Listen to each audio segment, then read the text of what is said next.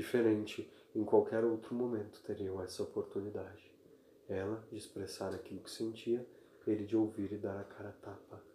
Pois a proposta é justamente essa, e como eu disse a ele dentro da sala, assim fizeram também com uma figura tanto quanto emblemática que vocês chamam de Jesus, quando ocupado pelo Cristo, foi crucificado e ao invés de chorar, sorria à cruz, perdoando aquele que o esfaquejava.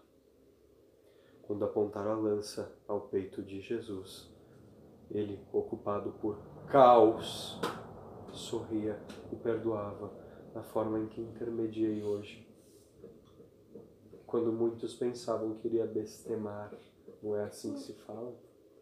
Quando muitos pensavam que iria explodir a força caótica, o caos em meio a tudo vem e traz a paz, não é, moço? Não, foi surpreendido. Do caos até a luz, o passo é curto e rápido de chegar. Sim, muito rápido.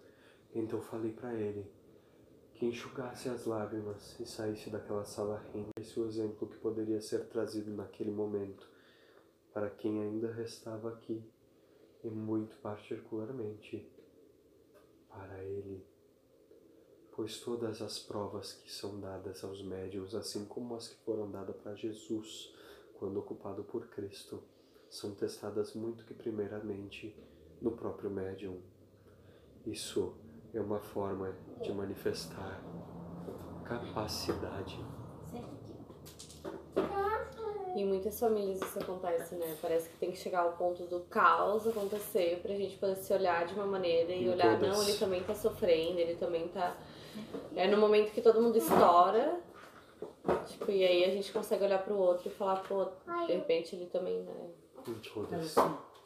A grande chance que você tem num momento como esse é que eu ensinei ao burro dê a outra face se tiver Ah, depois a gente vê. em uma. Essa é a forma de acabar com qualquer tipo de intriga, dando a sua face a tapa. O verdadeiro significado de atire a primeira pedra, quem nunca errou, não é o significado puritano que ele traz, mas o, sig- o significado sacrificial. Ao invés de atirar a primeira pedra, se coloque no lugar daquele que será apedrejado. Por isso a prova. Se te dão um tapa do lado direito, vire o rosto e permita que dê do lado esquerdo.